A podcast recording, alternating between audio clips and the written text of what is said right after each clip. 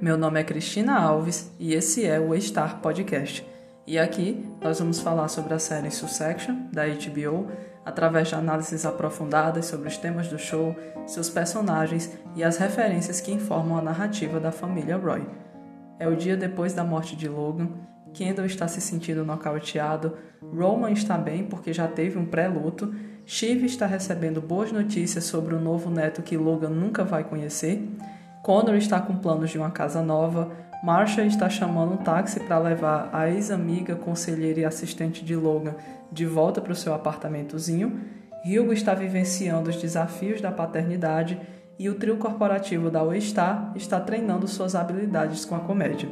É assim que o episódio 4, intitulado Honeymoon States, da quarta e última temporada de Succession começa, mas não é assim que ele termina. Bem-vindos a um novo episódio do Star Podcast.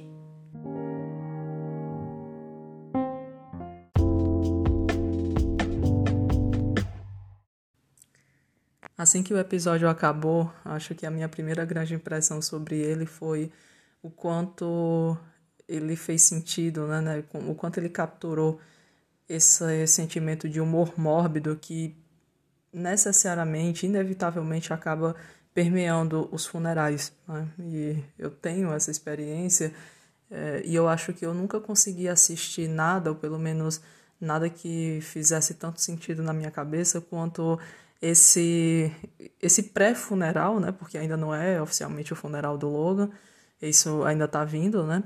Mas essa essa reunião de pessoas que teoricamente estão ali para para vivenciar esse luto juntas, né? Mas que precisam de uma veia, né, uma válvula de escape, né, precisam de uma veia humorística, né, como disse o Carl no episódio, né, para processar essa informação que é tão surreal, é tão fora da realidade para quem está envolvido nela. E, e, isso é muito verdadeiro. E para mim, assim como as pessoas, né, é, é, muita gente, e eu estou inclusa nisso, fez aquela, aquele reconhecimento do quão é, o quão verdadeiros e, e, e, acurados eles foram no episódio passado, né, em retratar essas mortes que vêm né, das formas mais inesperadas na nossa vida, de como né, a perda de uma pessoa querida e importante eh, vem né, dessas maneiras tão é, é, desconectas, né, de, pela distância, pelas, né, vem através desses meios de comunicação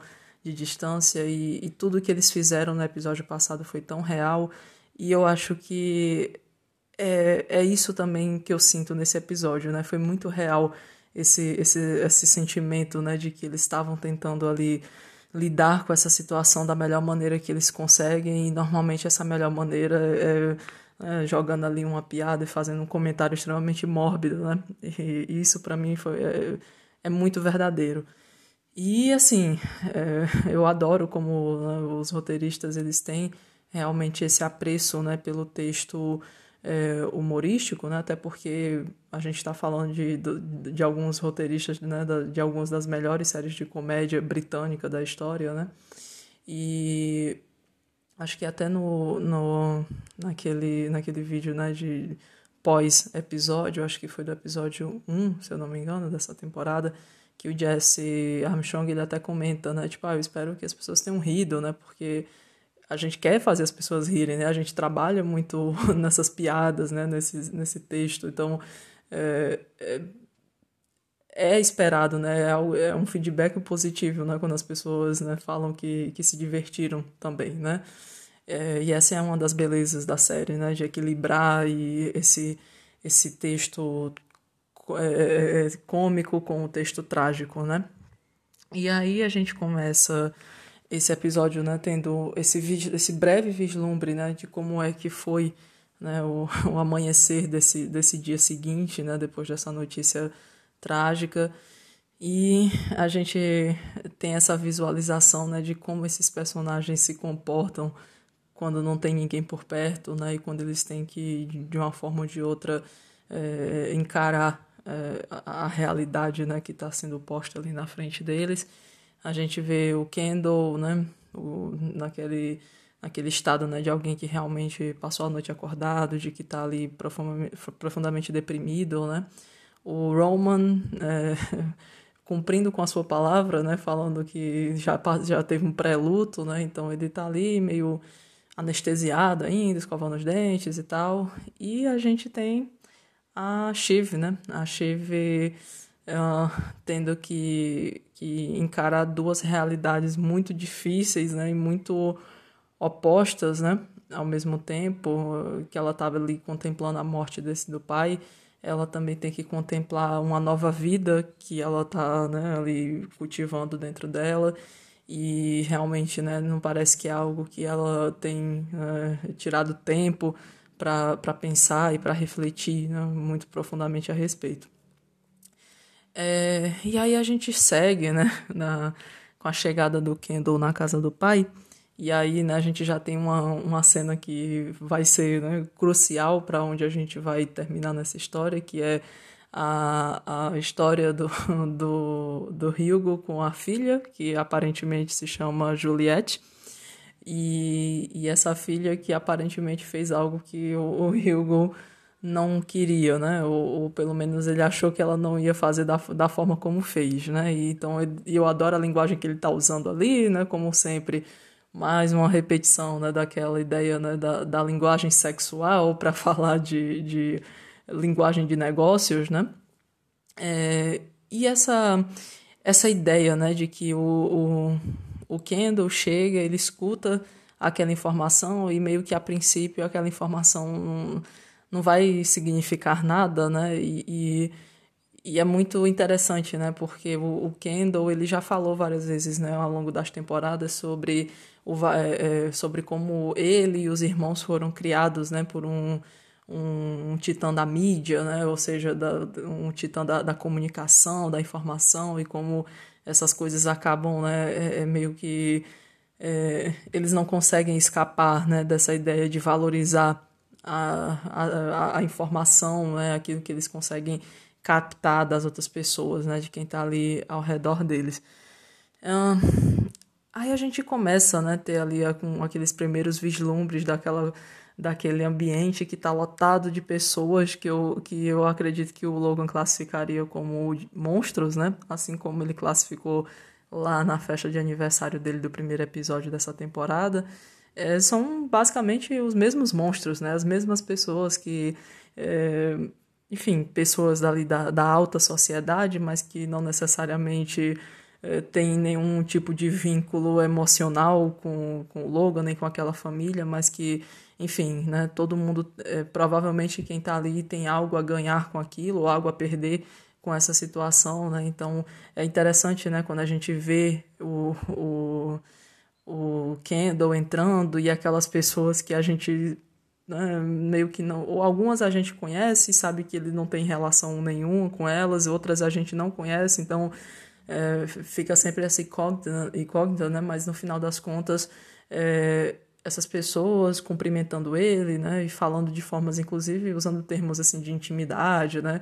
Uh, acho que o eu não vou lembrar o nome dele, né? Que é um dos, dos executivos, assim, que estão ali sempre no, no, background, né? Ele sempre aparece, ele fala com o Kendall, tipo, ah, eu sinto muito, bro, né? E eu fiquei, nossa, que, que intimidade é essa, né? De onde é que está vindo isso? E, e, e, o exemplo melhor disso, né? O, o, o paramount dessa, dessa história, com certeza, é o Greg, né? O Greg, como sempre, ali, né? Como um, uma pessoa intrusiva e uma pessoa intrusiva, inclusive fisicamente, né? O Greg, durante todas as temporadas, ele sempre, desde, acho que desde o primeiro episódio, ele tem essa coisa, né? De de invadir o espaço pessoal das pessoas e, querer tocar nelas e abraçá-las, né? E, e, sabe, forçar ali uma certa intimidade que nunca realmente existe e a gente vê ele fazendo isso de novo, né? Quando ele vai falar com os irmãos e, enfim, né? obviamente ele só vai é, pagar ali de urubu, né? Em cima da, da dessa, dessa, desse corpo morto, né? E, e, ele vai, e ele toca no. E ele abraça o, o, Kendall, e ele tenta abraçar o Roman, né? E o Roman já rejeita ele, até porque eu acho que se tem alguém que, que não é né, adepto do, do toque pessoal é, é o Roman.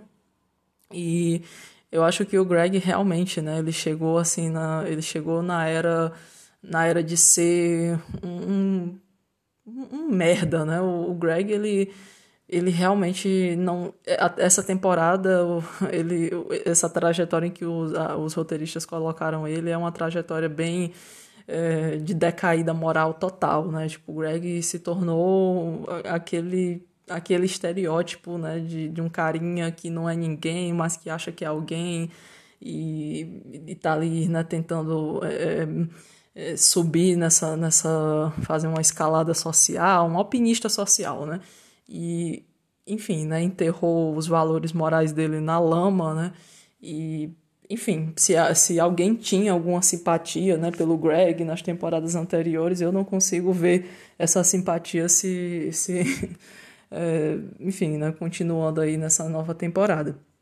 É, uma coisa, né, que a gente observa é que eles, os irmãos já estão ali, né, tentando ter aquela conversa inicial sobre, olha, a gente precisa tomar cuidado com o que a gente fala aqui hoje, né? Porque eles, eles já perceberam, né, desde o do dia anterior que existe ali, né, uma formação de facções, né, entre ele e os irmãos e, e a, o, enfim, o, ali o alto escalão da, da Waystar. E eles falam, né, ah, vamos tomar cuidado com o que a gente diz aqui. E até a, Uh, o Roman ele traz aquela questão tipo, ah, o pai ia demitir metade dessas pessoas que estão ali. Será que a gente não deveria divulgar isso? E eu gosto da forma como a Steve responde, ela, ah, é melhor a gente não fazer isso, né? Porque se a gente joga essa narrativa, existem outras narrativas que podem ser jogadas contra a gente, né? Então ela fala é, narrativas de, de fatricídio, né? E, e é verdade, né? E no final, né, quando eles estão na... eles têm aquela última reunião antes da, da votação do, do, do board, né? Uh, eles têm essa. Eles jogam isso, né? Tipo, ah, como é que você, vocês estavam com o pai de vocês? Como foi a última conversa de vocês, né? Com, com o Logan. Então ela sabe, né? Que é meio que aquela história, né? Se, se a gente apontar um dedo, vão apontar quatro de volta pra gente, né? Uh, e aí tem essa história que o, o Roman fala, que já passou por um pré-luto, né? E, e, eu gosto como ele fala isso duas vezes, ele fala isso nesse momento e mais na frente um pouquinho. É, ele fala que ah, eu já pensei tanto sobre isso, né? Eu já visualizei tanto esse cenário que eu meio que já, tipo assim, que agora eu tô bem porque eu já passei por esse luto. E obviamente que isso não é verdade, né? No sentido de, obviamente, ele, ele tá né, no estado de negação, né? aí na primeira fase das cinco do, fases do luto, mas essa história que ele fala, né, sobre como ele já ele pensou tanto sobre isso, né, como esse esse cenário de morte do pai está tão constante, tão presente na, na mente dele, e algo que eu acredito que com certeza está é, presente na mente dos outros irmãos também, é, é muito é muito fala muito, né, sobre a relação que esses filhos têm com esse pai, né, essa ideia de que é, a vida desses filhos está necessariamente atrelada à, à morte, à vida e à morte desse pai, né? É, eles, preci eles têm o medo da, da morte do pai, né? Porque eles não sabem quem eles são sem esse pai, mas ao mesmo tempo a única forma que eles, eles perceberam desde muito cedo, né? Ou pelo menos no nível inconsciente, que eles iam poder, né? É, descobrir quem eles são e, se, e, e serem verdadeiramente eles mesmos era somente de, no evento morte desse pai, né? Então é aquele é realmente aquele grande conflito, né, de de amar aquele pai, mas desejar a morte daquele pai e ao mesmo tempo ter medo dessa morte, né? E então eu gosto, né, dessa essa dessa fala do Roman porque eu realmente acho que ela ela fala muito sobre né, o estado em que esses irmãos né, cresceram. É, outra coisa que a gente tem de super importante nessa, nesse primeiro momento é que a gente tem uma primeira visualização daquilo que, pelo que deu para perceber, vai ser aí desenrolado no próximo episódio, que é essa negociação é, da compra da, da Waystar pela Goldil, né? Ah, é, é muito interessante porque toda a, a história dessa, dessa eleição né, do, do Kendall e do Roman para CEO da, da Waystar nesse momento, né, pelo menos como CEOs interinos, é que a gente, tá, a gente vai assumir para fazer essa transição, para fechar esse, esse negócio, porque né? Acho que é o, o Frank, ele fala, tipo, ah, todo mundo, todo mundo ama esse negócio. O mercado ama, os acionistas amam, o board adora, então a gente tem que fazer esse negócio acontecer. E então é isso. Então meio que a ideia é, vocês vocês foram eleitos, né? Vocês estão aí se propondo a isso, mas a função que vocês vão cumprir né, durante esse período como CEO interino é fechar o negócio da Gold. Só que antes disso a gente já viu né, já teve um pequeno vislumbre ali de como é que vai se dar essa negociação com a Gold e me parece que eles não começaram com o pé direito, né? Mais uma vez, é, ele é, já mostra, né, ali, antes mesmo de, de começar a discussão sobre quem de nós vai assumir e como iremos né, direcionar essa empresa, a gente já tem esse vislumbre de quanto, do quanto eles não conseguem realmente é, é, se equilibrarem, se firmarem numa posição. O Madison liga para o Roman, o Roman fica, né, olha, o Madison tá me ligando, o que é que a gente faz? E aí a decisão do Kendall, né, é, não, não atende, vamos, a gente precisa primeiro se entender aqui para poder atender. E aí o que é que isso faz, né? A gente já percebe que eles ainda não perceberam que eles estão em pé de desvantagem diante dessa negociação. Quando eles retornam a ligação, tem toda aquela história, quem atende, né, o Oscar, né, esse cara aí, que provavelmente ali é o, alguém do time do, do Madison, e começa aquela coisa de, ah, a gente quer falar com ele, mas o Madison não vai mais atender, e fica... E o jeito como eles tentam justificar, né, o motivo de, olha, deixa a gente falar com ele, porque não era, isso não era a gente tentando dar um, né, fazer um power play com o Madison. E aí eu fico, eu, eu só fico pensando, meu Deus, o Logan deve estar se revirando na cova dele. Porque o Logan, ele tinha essa capacidade de, de entender né, a, a natureza nefasta né, do ser humano. E, e o Logan, ele sustenta a, os power plays dele, né? Ele sempre sustentou. E a gente, acho que é o melhor exemplo que a gente tem disso é justamente ah, no episódio 6 né, da primeira temporada, o famoso episódio 6, que tem a, a, a, primeira tentativa do, do Kendall de derrubar o pai, né, com aquele voto de não confiança, e a gente tem aquele final é, espetacular, né, que é depois de toda aquela história que o Logan tinha ido visitar né, o presidente lá na Casa Branca e ele não pôde recebê-lo e tudo mais. E no final das contas, o presidente liga pro, pro Logan e o Logan né? Fica ali brincando com uma bolinha, jogando para lá e para cá, metendo o maior power play né, da, da história, porque ele percebe, né? Ele, ele sabe quem ele é, ele sabe quem é o presidente dos Estados Unidos naquele jogo e ele sabe como jogar com isso, né? Ele sabe como se colocar em vantagem diante da situação, né? Lembrando essa ele, ele lembra né, do, do passo anterior, né, ele lembra daquela situação de de manhã, né, quando ele estava em desvantagem, quando ele se sentiu ali humilhado, mas ele consegue jogar, é, jogar né, com as peças para fazer com que isso, essa posição se, se, é, se vire a favor dele, né? E os filhos, né, não, não têm essa capacidade, e o Kendall, principalmente, até então não tinha essa capacidade, né? A gente vê muitas instâncias em que o Kendall, ele tenta, né, é, é, ser um, um, um, ele tenta ser o bad cop da situação, mas ele não consegue sustentar. E os irmãos, por mais que eu entenda, né, e eu acredite que eles não estavam realmente tentando dar um power play ali com o Madison, mas eles o próprio fato de que eles não conseguem reconhecer, né, o Madison enquanto uma pessoa que não ia é, é, que não ia tomar bem essa essa decisão, né, essa historinha de ligar para eles e eles não atenderem, é, já diz muita coisa, né, sobre como eles têm como é que tá né, essa, essa bússola né, de negócios dele.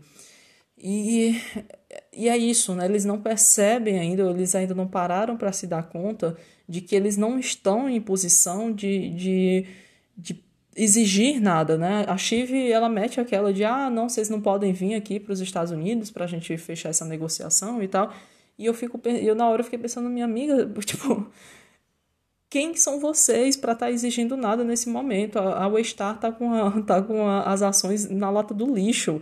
Né? O, o, o, Logan acabou de morrer, todo mundo começou a vender as ações, tá, tá um caos, o preço vai diminuir. Né? A grande verdade é que é, essa instabilidade no, no, na cadeia de comando, isso não é, né, isso não é fictício, isso é real, é, essa, essas, essas instabilidades, elas necessariamente vão, vão impactar no mercado. Então, se, a, a, se havia um preço estabelecido, né, porque lá no primeiro episódio o Logan estava a 48 horas de, de assinar o acordo de venda.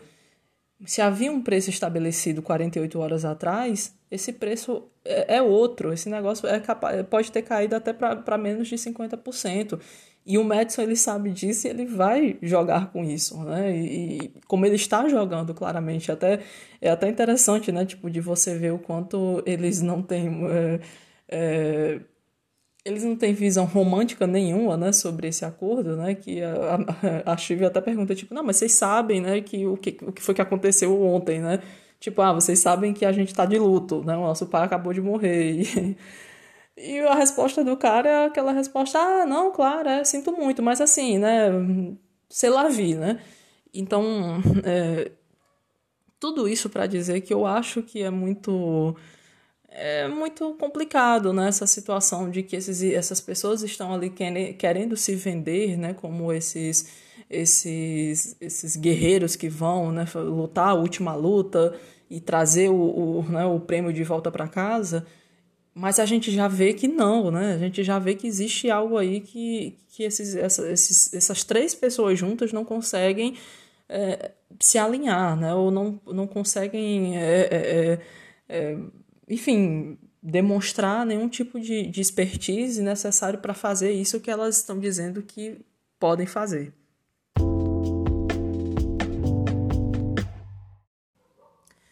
Bem, a gente segue, né, com o Hugo chamando o Kendall para ter uma conversa em particular, né?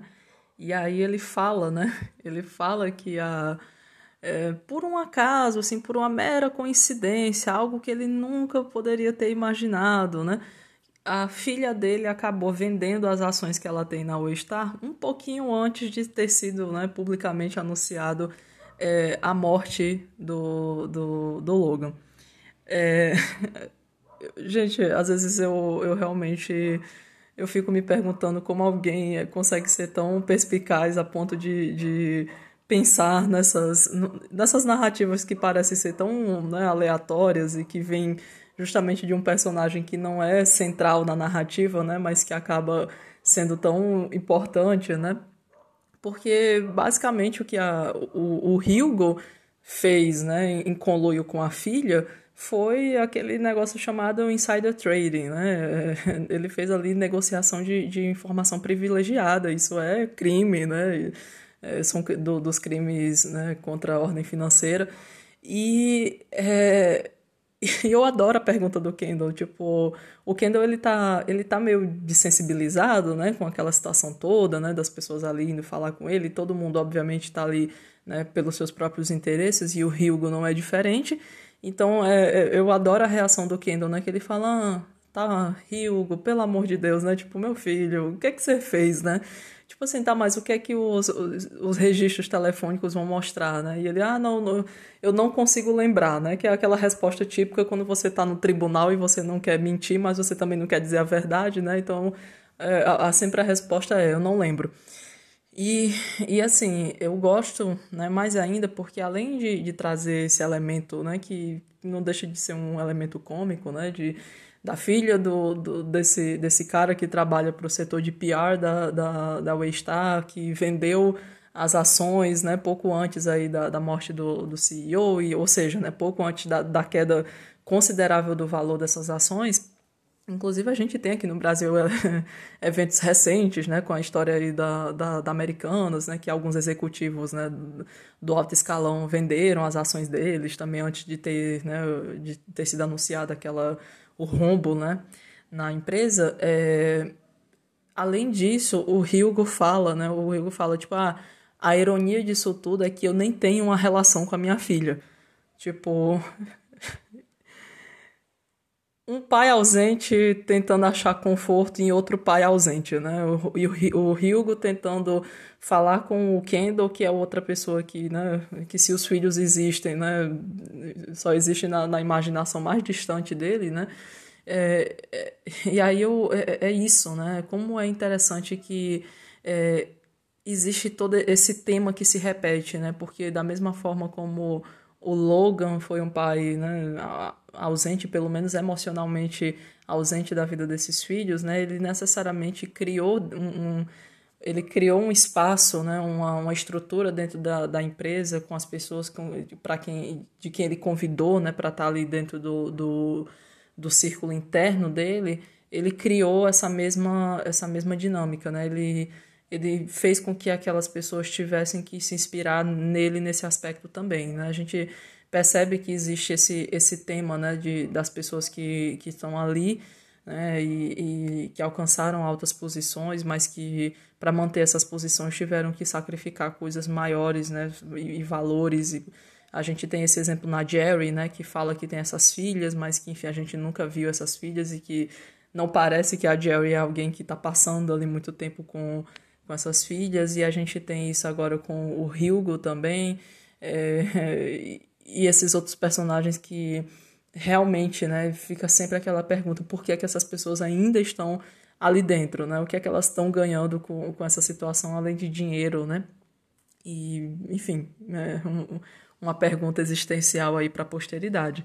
É, e aí a gente é, vai guardar essa informação, né, para trazer ela aí no, no final, eu gosto, né, como tem aquela, aquela conversa super humorística, né, entre os irmãos, quando eles estão contemplando ali os obituários, né, dos vários jornais, né, que estão é, chegando e, e, claro, né, jornais ali, né, de, de oposição, eu fico imaginando, né, o que é que saiu no obituário da, dos jornais da, da PGN, mas é, dos jornais que eles são donos, né, é muito, eu acho aquela cena maravilhosa, né, quando eles têm essa conversa, né, tipo, de tentar é, de tentar interpretar o que é que aquelas frases meio padronizadas, né, aquelas frases bonitinhas estão tentando realmente dizer sobre o, o Logan, né?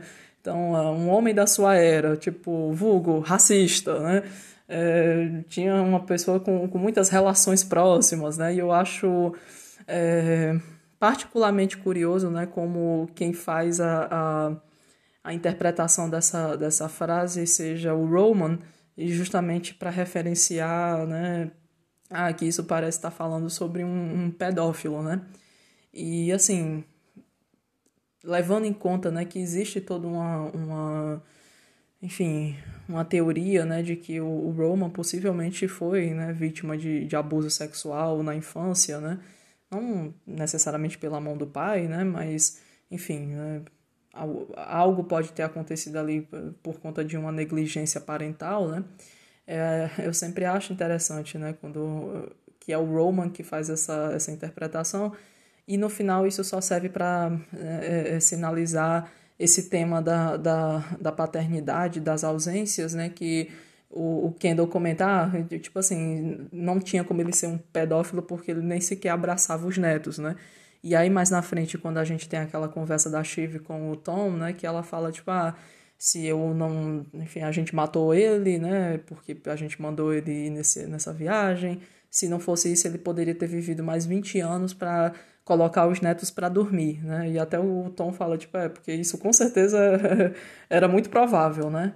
Porque é, eu gosto de, quando a série faz essa ela faz esse, esses contrapontos e esses espelhos né, entre os personagens e entre o que é que eles realmente é, compreendem sobre o pai. Né? É, a Shiv está pensando sobre isso, né? Porque ela, enfim, ela tem uma criança, né? Que pode ser que venha a esse mundo, né? E que, enfim, vai, vai ser né, alvo de, de tudo que ela é e de que o Logan foi, né? Apesar, apesar da ausência dele agora mas uh, é, é, sempre interessante quando os, os filhos eles falam é, de forma muito é, explícita né, sobre quem que eles acham que o, o, o Logan era, né, porque ele, é, eles têm essa visão de que ah, o nosso pai era um racista, era um, um, um homofóbico, era, uma, né, era um escroto, né, ele jogava coisas no, nos funcionários, ele era antissemita. Eles têm essa noção toda, né? Mas ao mesmo tempo, se alguém fala do, do Logan, né, eles, eles se doem com aquilo, é, eles, é, eles têm essa visão extremamente negativa do pai, mas eles querem se, ser dignos do pai, né? Então é uma contradição, né? Que é uma típica contradição humana, né? Tipo, você reconhece aquele algo como algo danificado, mas ao mesmo tempo você quer ser digno daquele algo danificado, você quer é, agir como ele agiria, né? E você preza pela, pela, pela validação daquilo que você sabe que não é bom. Né? Então, é essa, é essa contradição, esse, esse oito em que esses filhos estão sempre andando, né? eles estão sempre percorrendo. É, e aí, é, dá para fazer um link aí direto com a cena em que a gente vê, né, depois que o, o Roman e o Kendall são oficialmente né, eleitos pelo, pela, pelo board né, para serem co-CEOs, e aí eles são levados né, para aquela para aquela sala que aparentemente, né, até o Roman comentar tipo, nossa, mas ninguém é ninguém é permitido de vir aqui, né? E aí a gente nota, né, que era o o escritório pessoal do, do Logan.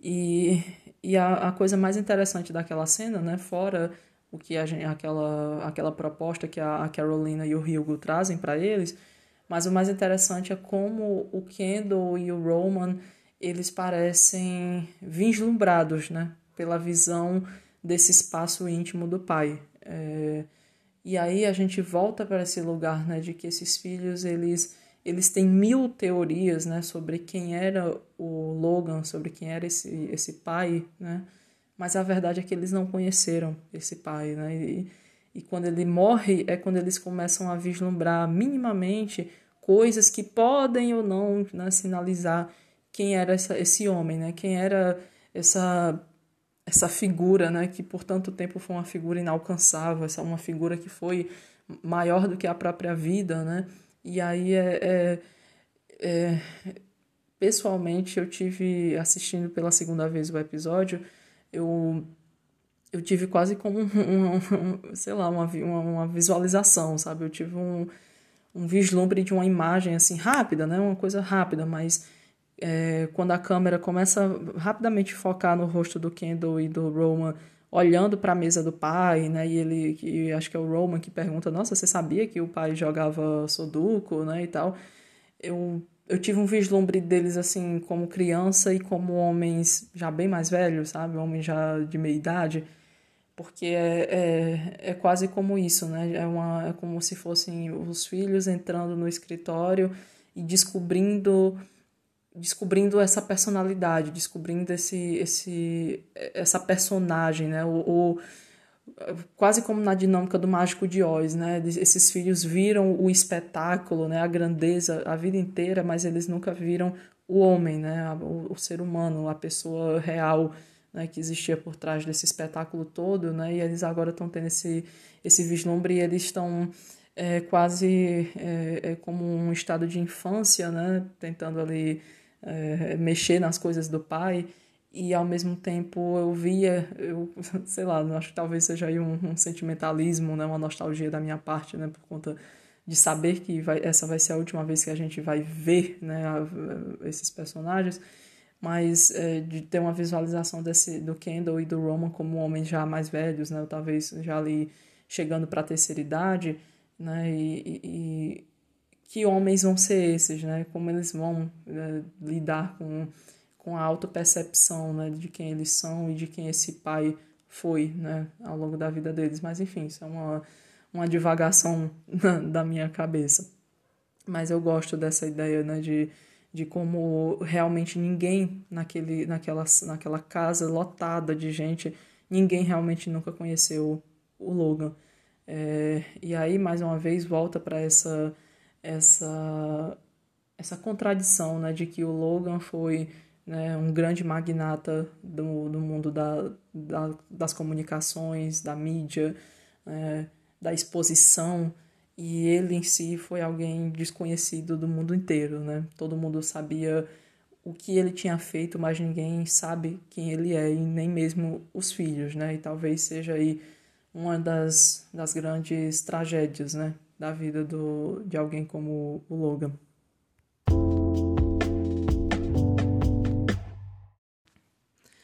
E aí a gente tem, né, o retorno da maior, né, o retorno da, da Marsha Roy, essa, essa viúva, né, ali muito bem é, caracterizada como tal, até o, o, um véuzinho, né, aqui atrás da cabeça, é, com aquela maquiagem, assim, de alguém que está muito, né, cansado, de que está muito é, é, debilitado ali diante da, da situação, mas né, que está em ação, né, e está, acho que, é, é, mais, mais sagaz do que nunca, né. A Marcha, ela faz esse grande retorno, né, aparentemente voltando das compras em Milão, né, que, que pena, né, não foi para sempre, que, ou pelo menos que pena para Carrie, né, que essas compras em Milão não foi para sempre, mas é, a marcha retorna, né, e ela, você percebe né, nos primeiros minutos o quanto a Marcha realmente é alguém que, que é alguém que a, a família Roy nunca, nunca vai conseguir é, quebrar, né? Como eles fazem com tantas outras pessoas, né? Com tantos outros agregados naquela família, né? A, a Marcha, ela, ela já tem uma narrativa né, totalmente pronta, né? Ela, o, e ela sabe o quanto é importante né, fazer essa, essa, essa narrativa é, percorrer ali o, o, as pessoas, né, aquele espaço. Então, assim que ela, ela vê o Kendall, né, ela já chega falando, tipo, ah, não, eu e o seu pai, a gente tá, tinha né, conversas por telefone, conversas íntimas todas as noites e tudo mais, o que, enfim, né, é, mais uma vez, né, o que é que os registros telefônicos iriam mostrar, né, é, e eu acho curioso, né, o quanto a Marcha já está realmente maquinando todas as coisas, porque ela já ela já chega naquele, naquele pré-funeral é, sabendo exatamente qual o, o, valor né, da cotação do, do, do apartamento do Logan, né? Porque, e é com isso que ela acaba jogando com o, o Connor. É, o Connor, ele tá nessa coisa, né, de, ah, se você for vender, eu quero comprar, mas, enfim, por que, é que o Connor quer comprar aquele apartamento, né, se ele realmente não precisa de um apartamento em Nova York, outro, né? É simplesmente porque ele quer, né? Ele quer ter esse, esse legado do pai, ele quer ter esse se sentir próximo, né? Ou sentir que ele que ele eh, tá ali aspirando, né, a essência desse pai que ele mesmo, né, pelas próprias palavras ele nunca conseguiu né, fazer com que esse pai se orgulhasse, né? Então, é, eu acho tudo isso muito interessante e a forma como a marcha ela já chega, não, esse apartamento está avaliado aqui em entre 60 e 70 milhões. E aí ele, não, mas aí no caso, assim, sei lá, uns 63 reais, pronto, vendido. É isso aí, então, ou seja, né, obviamente, com certeza ela está lucrando muito mais, né? Eu acho que se o Conor né, mandasse, um, ele realmente contratasse né, um, um é, corretores de imóveis, ele, talvez ele fosse descobrir que esse, esse apartamento não esteja avaliado nesse valor, né? Mas enfim, a Willa até tenta avisar ele, olha, né? Dizem que não é bom, né? Tomar decisões assim precipitadas em momentos né, de, de crise nem nada. Mas enfim, né? O Connor é o Connor e ele nunca vai né, raciocinar sobre as escolhas dele, né? Ele só vai agir. É, e nessa história do, do Connor e da Willa, é, mais uma vez, não, o, a história do Connor é quem está nomeando os episódios, né? Já temos três episódios em que os títulos do, dos episódios vêm da narrativa do Connor, né? A gente já teve lá o ensaio do casamento dele, a gente teve o casamento dele e agora a gente teve a lua de mel dele, né? E, e aí eu adoro, né, a forma como eles mencionam isso, né? Que é, é a, a Marcha perguntando, ah, que pena, né, que vocês não puderam ir para a lua de mel de vocês. E, inclusive, para mim, esse foi um dos maiores, assim, um dos maiores burns, assim, dessa, dessa série inteira, né, quando a, ela, ela quer, né, dar aquela humilhada na Willa, tipo, olha, quão longe você chegou, né, e, ela, e a Willa mete aquela, nossa, gente, eu amo a Willa, né, quando ela mete aquela, tipo, é, olha, olha só para nós duas, né, enfim, eu amo, né? Porque a Marcia, ela quer sempre se colocar nessa posição, né? De, de uma mulher legítima, né? Quando, na verdade, entre ela e a Willa não tem tanta distância assim entre o que elas estão fazendo, né? Entre estarem com esses homens, né? Por, por, por dinheiro, né? E por ascensão social. Mas aí a gente tem essa menção, né, de que eles vão, eles estavam com uma viagem programada, só que essa, essa romântica viagem de lua de mel são para os estados de Wisconsin, Minnesota, Michigan e Pensilvânia. E o que é que esses estados têm em comum, né, os, os estados de lua de mel, né?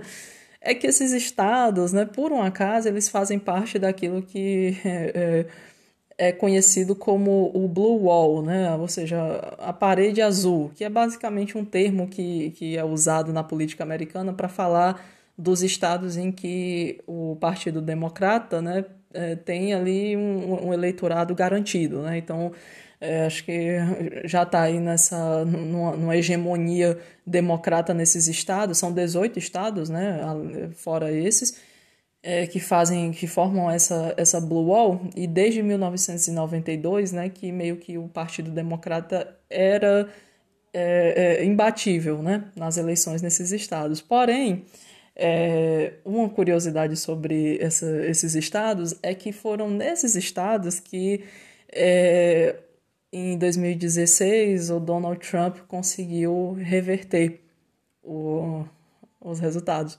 Então, essa, essa invencibilidade democrata foi quebrada justamente né, durante a eleição do Trump.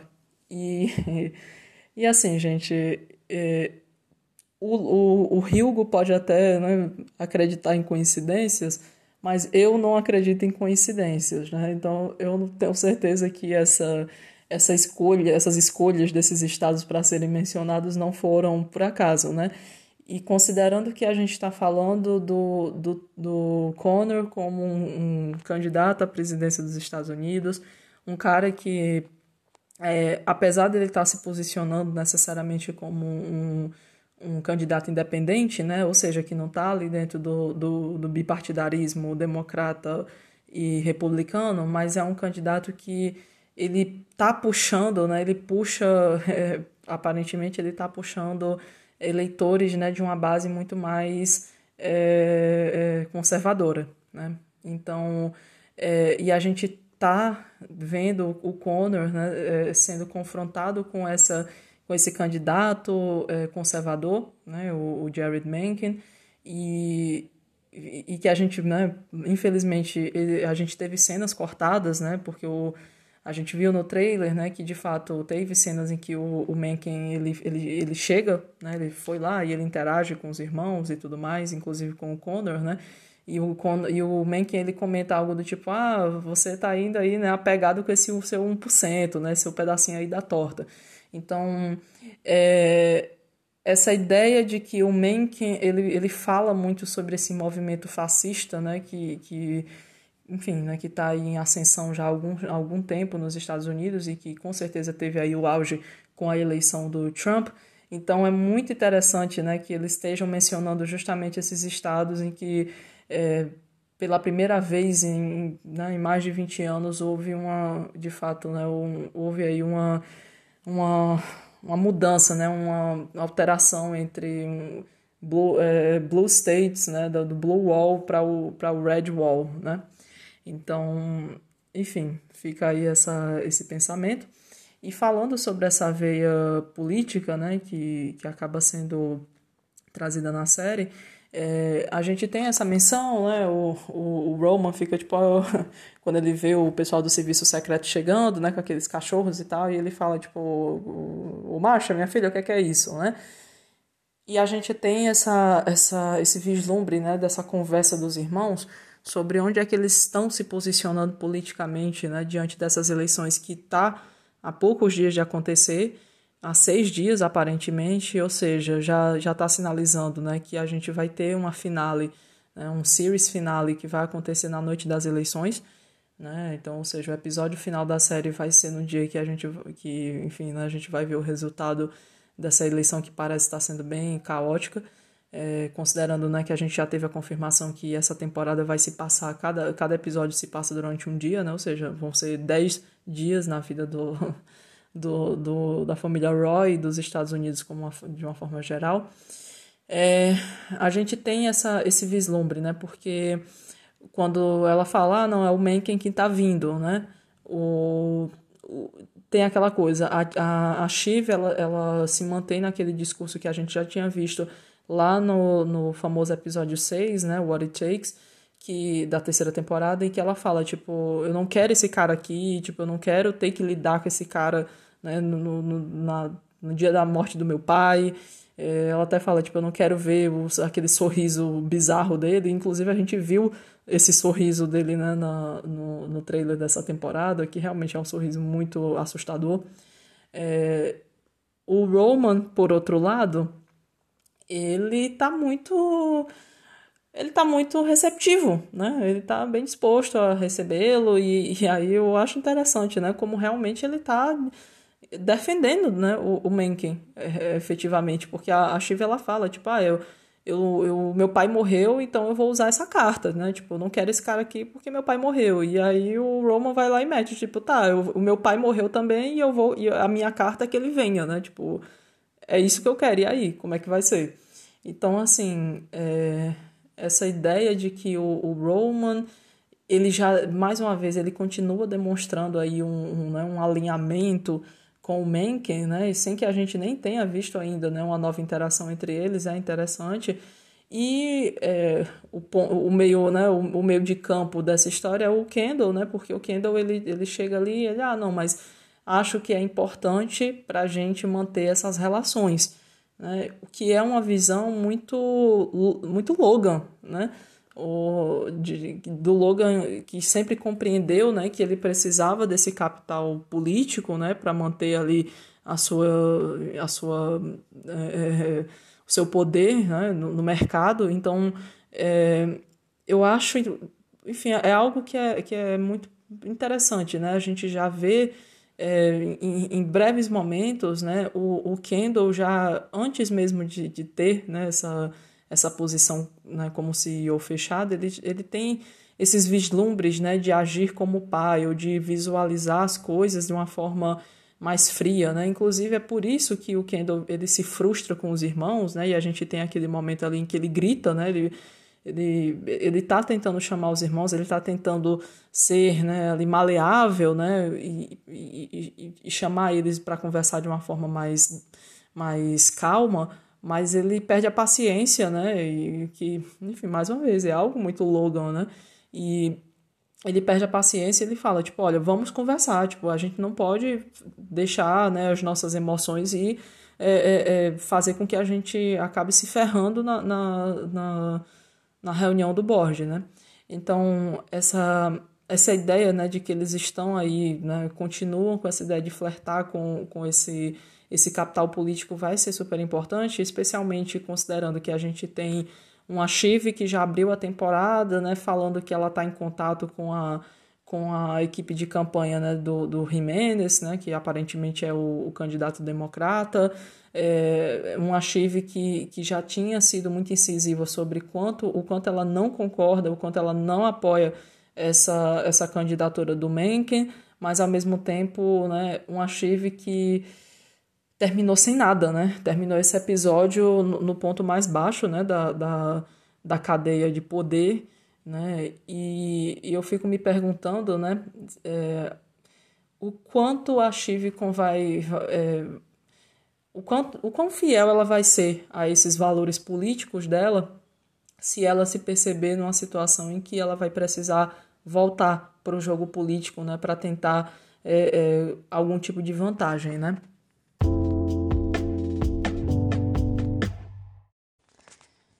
E aí a gente chega, né, para falar do trio Parada Dura, né, que é o Carl, o Frank e a Jerry, né, que vão para uma salinha para olhar a porcelana da casa do Logan.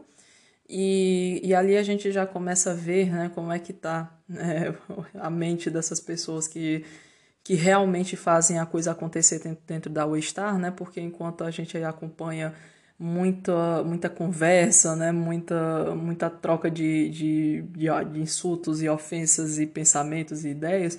É, e tem que haver pessoas que realmente fazem né, essa, essa máquina é, rodar, né? E são esses três, né? e obviamente né, a Carolina também e o, e o Hugo, esse, esse comando interno, né? E essas pessoas, na verdade, elas estão ali tentando, né, ver quem, quem vai ficar com essa coroa, né? Essa coroa que, na verdade, nem está na mão deles, né? E um, a gente que tem essa, essa história, né, que finalmente é mencionada, que era algo que é, já se especulava bastante, né, que o, o Logan provavelmente ele ia dificultar mais ainda a sucessão dele, né, por conta do testamento dele. E a verdade é que esse papel, né, que o, o Frank acaba né, mostrando, né, que estava no, no, cofre pessoal dele e tal, esse papel não é efetivamente o, o, testamento do Logan. Então eu imagino que nos próximos episódios a gente vai ter né, um, um, é, a leitura do, do testamento oficial que ele tenha deixado registrado, né? Esse papel ele não é, ele não tem nenhum valor jurídico, ele nunca mandou, né? A gente escuta no episódio, ele nunca mandou esse papel para o advogado, isso nunca foi registrado em canto nenhum. Então, é, é como diz a Jerry, né? Isso aqui me parece mais um, um papel cheio de rabiscos, né? De um monte de, de ideias, né? Que estavam ali em algum momento, ou em alguns momentos, estavam percorrendo a cabeça do Logan e que, enfim, né? Ele ele estava ali conservando, né? Para talvez para para um exercício pessoal de, de, né, de contemplar o que é que ele desejava né, da, da, sua sucessão.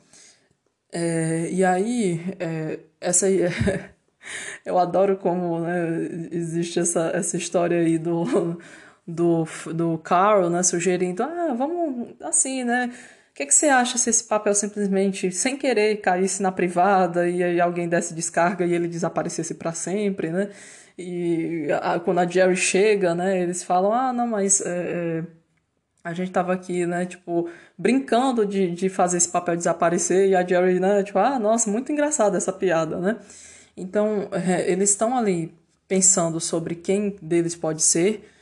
O Tom, né, joga o nome dele na, na enfim, na, na, fogueira e a gente já percebe naquele momento o quanto o Tom é malquisto, né, por esse time de executivos, do qual ele, ele veio a pertencer né, muito recentemente. É, e, e, ele fala, né, ah, não, eu vou, assim, eu tô aqui para servir. Ele mete esse discurso, né, tanto pro, pro enfim, né, pro alto escalão ali dos executivos, mas ele também fala isso pro Kendall, ele fala isso pro Roman, né, ele tá com esse discurso de eu estou aqui para servir, né, e, enfim, acredite nisso quem quiser, né.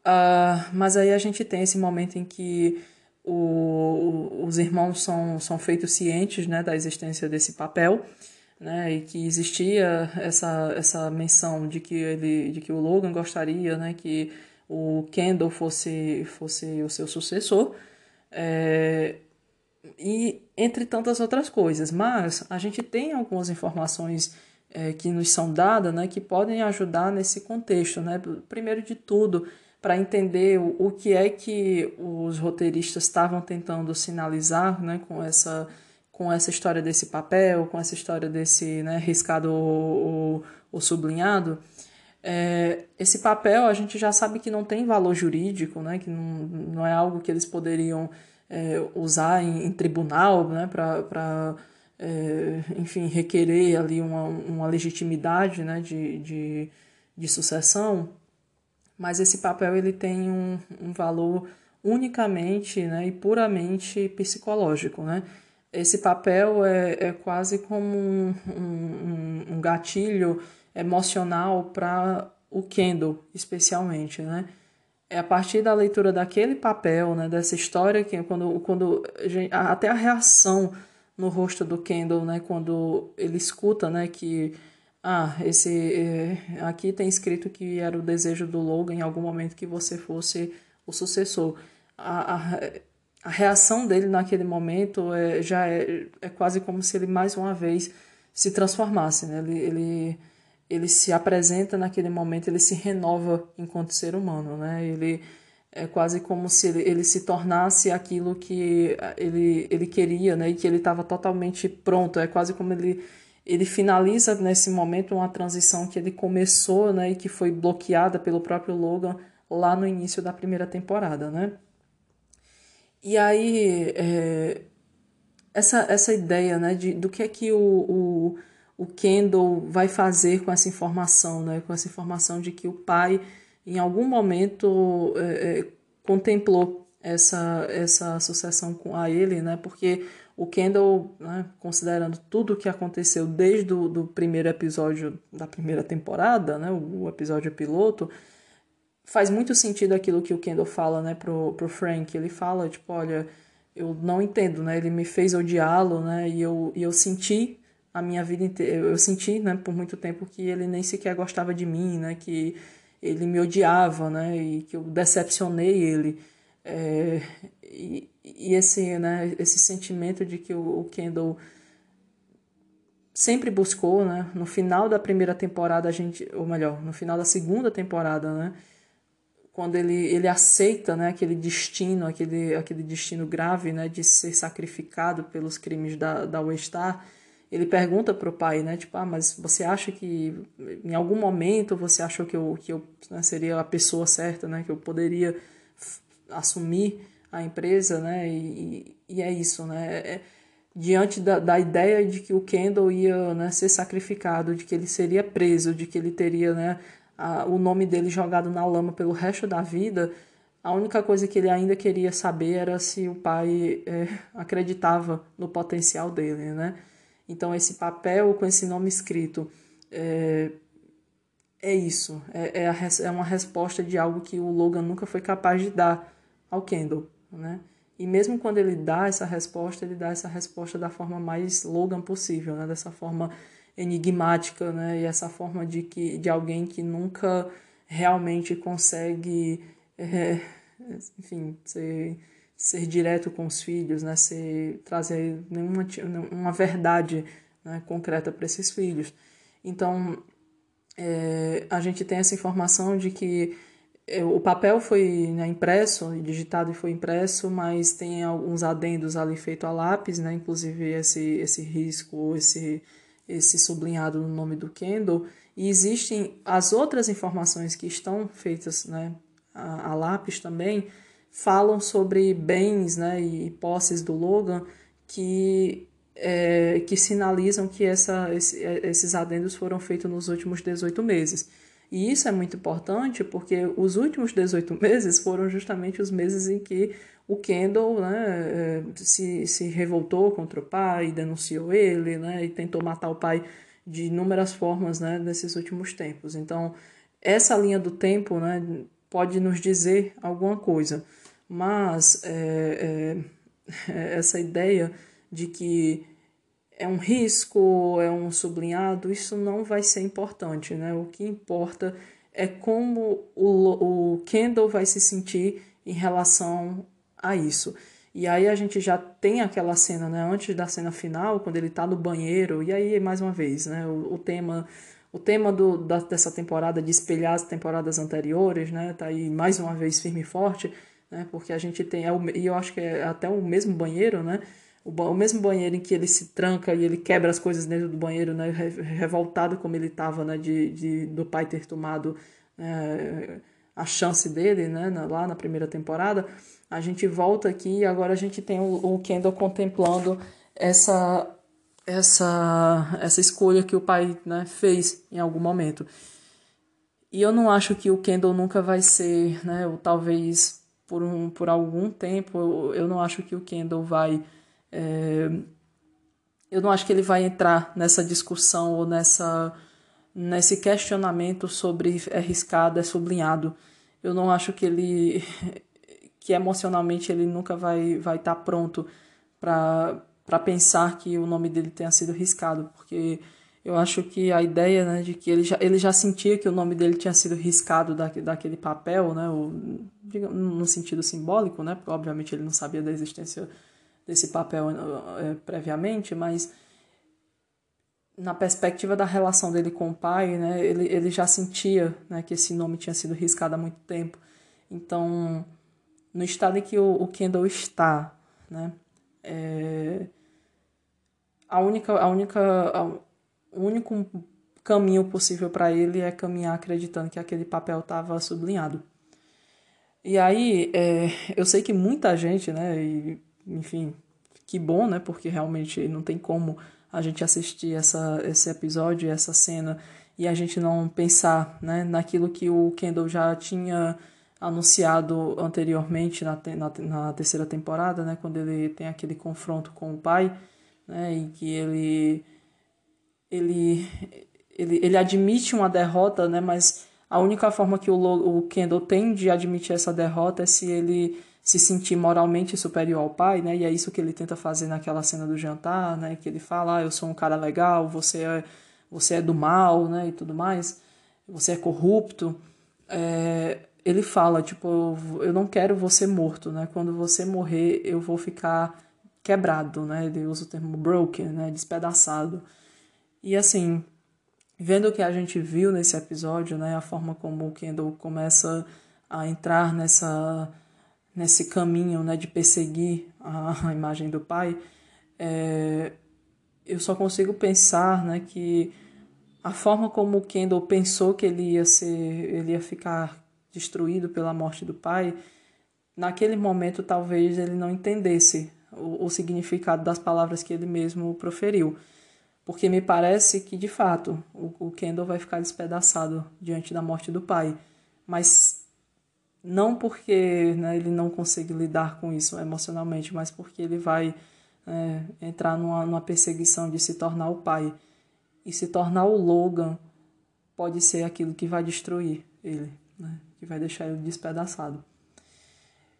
E a verdade é que é, todos os filhos, tanto o Kendall, quanto o Connor, quanto a Shiv, quanto o Roman, eles todos estão tentando, é, parece que vão, a partir de agora, né, é, se motivar por essa tentativa de, de honrar a imagem e a, a, a memória desse pai, né? ignorando quem esse pai foi para eles, né, efetivamente.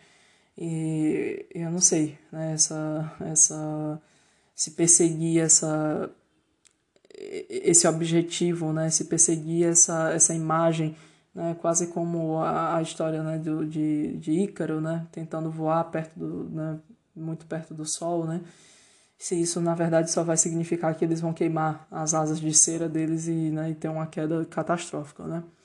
É, mas ao mesmo tempo, né, eu, realmente eu não eu não quero assim me engajar nessa discussão, né, de, de foi riscado, foi sublinhado. Eu acho que tanto faz, eu acho que todo mundo vai conseguir achar argumento para né, para justificar qualquer um dos dois.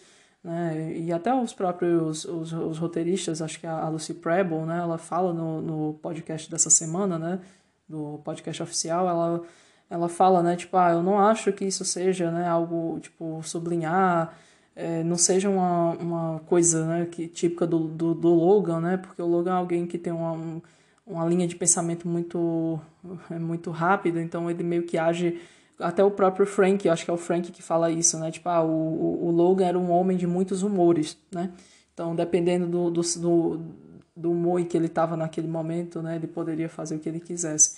Né? E o próprio fato dele, dele não ter registrado esse papel né, parece muito mais uma contemplação, é, como disse a, a Jerry, né, de, de contemplação de ideias, rabisco de ideias. Mas é, é, uma coisa que eu gosto nessa cena, que eu, pelo menos, né, mais uma das piadas aí que eu, eu vou lembrar, é que quando a. É, porque ele, justamente esses rabiscos que ele fez, né, além do, do nome do Kendall é, sobre o que ele gostaria que fizessem, né, ou, ou, pelo menos orientações do que fazer com alguns bens dele, que aí incluem um, um, umas obras de arte, né? E aparentemente, né, o, o Logan, o Ken, ou melhor, o Roman fala, né, que são, é, é, eu não lembro agora o nome do, do, do artista, né, mas ele fala que são obras do impressionismo, né, e milionários, e aí é, fica aquela coisa, né? Porque o, o, essas obras nunca. Tipo, ninguém sabe que o, o Logan é o dono dessas, dessas peças de arte, porque e elas estão é, é, guardadas num, num, num cofre pessoal na, na Suíça. E justamente por questões fiscais, né? Porque se declarar esse negócio, né, fica muito caro de pagar. Bilionários, né? Como são. E, E eu adoro que a Shiv comenta assim, ah, tipo, ah, não era mais fácil a gente tocar fogo nessas obras e, e ficar com o dinheiro do seguro? E aí eu adoro que o Frank fala, ele, o Frank não, o Carl, ele responde de uma forma assim super é, séria, né? Ele fala, ah, não, realmente, assim, do ponto de vista fiscal, a melhor opção seria essa mesma. tipo, eu amo, né? Especialmente no episódio que um pouquinho antes o Roman já tinha comentado, né? Tipo, ah, nunca pagou um, um dólar de imposto americano nessa vida, né? E, e é isso, né? Aquela cutucada, né? Na, no, no que no que significa ser bilionário, né? É, tax the billionaires, né?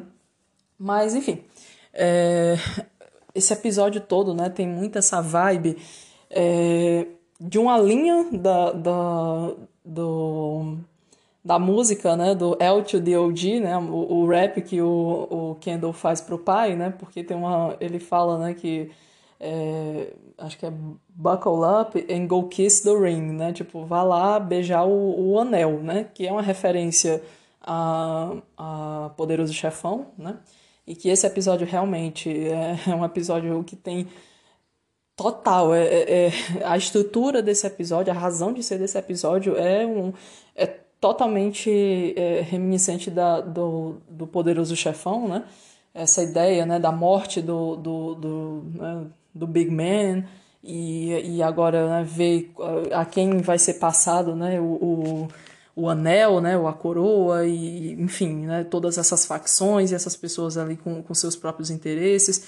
Então, é, eu, eu adoro essa ideia né, de que o Kendall estava fazendo ali né, já uma, uma alusão a um cenário que, obviamente, ele, né, ele sentia que em algum momento ia passar, mas enfim, mas que ele não esperava, né, que, que tão recentemente fosse acontecer, né, de ter que se colocar nesse espaço, né, como o próprio Michael Corleone e, e, e de ver aquelas pessoas é, indo beijar o anel, né, só que no caso, né, quando ele sai daquela sala coroado junto com o Roman, né, mas a verdade é que é, parece muito mais para o Kendall parece muito mais um senso de, de triunfo né do que para o Roman porque o Roman ele realmente ele não é, é, aquela posição né não tá não tá falando sobre uma validação de um, uma validação interna que ele precisava né? E simplesmente é, eu imagino que para o Roman as coisas têm muito mais uma, uma perspectiva de alguém que está fazendo algo é, pelo pai né? De, de que está honrando a, a, a imagem do pai, especialmente considerando o quanto de culpa né, o Roman está carregando desde o, né, da morte dele no dia anterior, aquela ideia né, de que ele, ele, né, ele acha que o pai né, morreu por conta dele, pelas coisas que, pelo não que ele tinha dito no episódio anterior. Né? Então a, a, a coroação do, do, do Kendall significa um, né, um, um retorno, um triunfo, né, um, uma vitória há muito esperada, né? E jamais por Roma ela significa, né? Um, um filho cumprindo o seu dever, né? O seu dever filial em relação ao pai. E uma última coisa, né? Que foi notada também é que é, a gente já teve uma outra instância, né? De, de do Logan fazendo riscos em papéis, né? Que foi aquele o cartão de Natal, né, que ele manda o Roman entregar para o Kendall na festa de aniversário dele. E curiosamente, né, esse episódio foi dirigido pela mesma diretora, né, a Lauren Scarfaria. Então, é... enfim, e aí, né, teve a galera aí que apontou que o risco que ele faz lá naquele cartão, né, que ele risca o, a, a mensagem Happy Birthday, né, e risca e coloca lá, né, é, cash out e fuck off, né, é, era um risco bem reto, né? Não, tinha, não teve ali, né? não teve ambiguidade sobre aquele, aquele risco, não.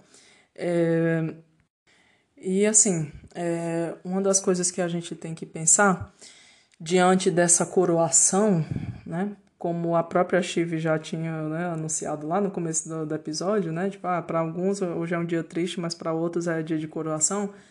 É que um dos argumentos que o, o Kendall usa, e eu acho que é o principal argumento, né, fora né, o, a questão lá do, do nome dele no papel, é que ele usa isso tanto para o, o pessoal da diretoria quanto para o, o próprio Stewie, né? É que ele fala que é, ah, isso aqui é um papel meramente temporário, a gente, eu tenho né, meus planos com os irmãos e a gente tem a PGN, né? A gente quer focar, vender a All-Star, ficar com a ETN, é, fazer provavelmente uma fusão com a PGN e, enfim, né, tocar o nosso barco. É, então, assim, é, é, a gente visualiza esse negócio da PGN como uh, um salva-vidas, né? Um, um, é, é, é, isso, um bote salva-vidas para esses irmãos. É a, a última esperança que esses irmãos têm de, de sair, né? De sair dessa, desse jogo né? da, da empresa familiar e de sair de, de todas as coisas né? que, que a All-Star representa, né? para eles, né, no nível familiar, no nível pessoal. É, inclusive, né, eu juro que não, que não foi né, é, proposital, mas depois é, eu pensei nessa ideia né, de ah, eu, eu escrevi no roteiro, tipo, ah, a compra da PDN está sendo tratada como um bote salva-vidas. E aí eu lembrei que acho que é o, o terceiro episódio da primeira temporada, né, ou seja, depois que o Kendall é eleito né, CEO naquela ocasião, Uh, o episódio seguinte a esse se chama Lifeboats, né? Justamente bots salva-vidas, né? Então, que é bem isso, né? O, que na época o Lifeboat era a compra da Volter, né? E agora é a venda né, da All-Star e essa compra da PGN, né? Que está bem estremecida, né? É... E eu fico me perguntando, né? Se mais uma vez isso, isso não é uma... A gente a gente está sendo, né? é, sutilmente é, é, conduzidos para um lugar né, de contemplar esses irmãos perderem essa coisa que poderia salvá-los, né? Essa coisa que poderia representar uma, uma libertação para eles, né? Porque a verdade é que esse negócio com a com a Goldio tá, né, no mínimo, né? Eu acho que o termo mais leve que que pode se, se aplicar a esse, essa negociação é instável, né? é, tá tudo muito instável, tá tudo muito é, é, é, no ar, né? As coisas estão ainda, as peças estão se movendo o tempo todo, né? E eu não acho que que os irmãos estão em condição emocional de lidar com essa venda é, diante da morte desse pai.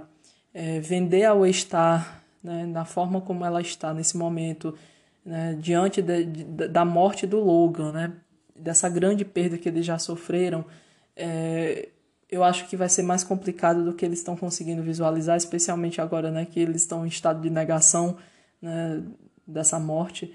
E, enfim, às vezes a gente não, não percebe o significado e o peso que as coisas têm na nossa vida até que a gente é, é, é confrontado com a ideia de perder essas coisas, né, ter, ou de ter que abrir mão dessas coisas. Mas a verdade é que, assim, é, existe aí um caminho, né, que esses irmãos estão percorrendo, né, para perder, e não só eles, né, todo mundo ali naquele naquele círculo, né, tá tá tá contemplando grandes perdas, né? Mas para esses irmãos especialmente, né, eles estão diante daquilo, né, que essa referência que o, o, o Jeremy Strong fez durante a, a divulgação dessa temporada, né, de que a série ela tem uma ela, essa temporada está inspirada né, no arco do, de Ricardo III, né, da peça de, de Shakespeare, inclusive é uma das minhas peças de Shakespeare fa favoritas, né, é, dessa ideia né, de alguém que, que, que consegue tudo né, e que está ali diante de conseguir, prestes a conseguir tudo o que quer, mas, mas que né, sofre uma perda fundamental né, para chegar até ali, né, ou seja, perde, no caso do, do, do personagem, ele perde valores, né? É, eu não acho que esses irmãos estejam é, prontos né, para abraçar aquilo que poderia realmente ser uma, uma libertação para eles. Né? Eu acho que é, um dos temas da série é sobre isso, né? sobre como as pessoas não mudam e é sobre como os ciclos né, se repetem, sejam eles ciclos positivos, sejam eles ciclos de abuso. Né? E eu acho que é, esse, é isso que a gente está visualizando. E uh, eu não sei, mas eu é, eu fico pensando né, como esses irmãos não vão ter, né, a, não vão ter a, a, a capacidade emocional de, de conseguir né, fazer aquilo que eles pensaram de fazer lá no, no final da terceira temporada, né, de, de criar uma super aliança né, e, e, e usar as melhores habilidades de cada um deles, né, para fazer algo incrível. E de fato, né, eu até lembro, né, quando o Roman falou, né, tipo, ah, eu é, apesar de que eu achar que isso vai dar, dar, tudo errado e eu odeio vocês e não sei o que, mas é, eu acho que seria incrível, né? E é verdade, seria incrível, né? Se eles não fossem quem eles fossem, né?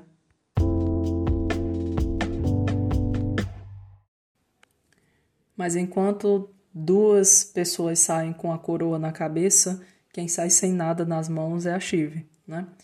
É, a Shiv, essa temporada, é, tem sido né, uma das personagens mais interessantes de acompanhar né, a trajetória dela. E agora é até mais interessante ainda assistir os episódios anteriores, né, sabendo dessa informação adicional né, de que ela está grávida. Né?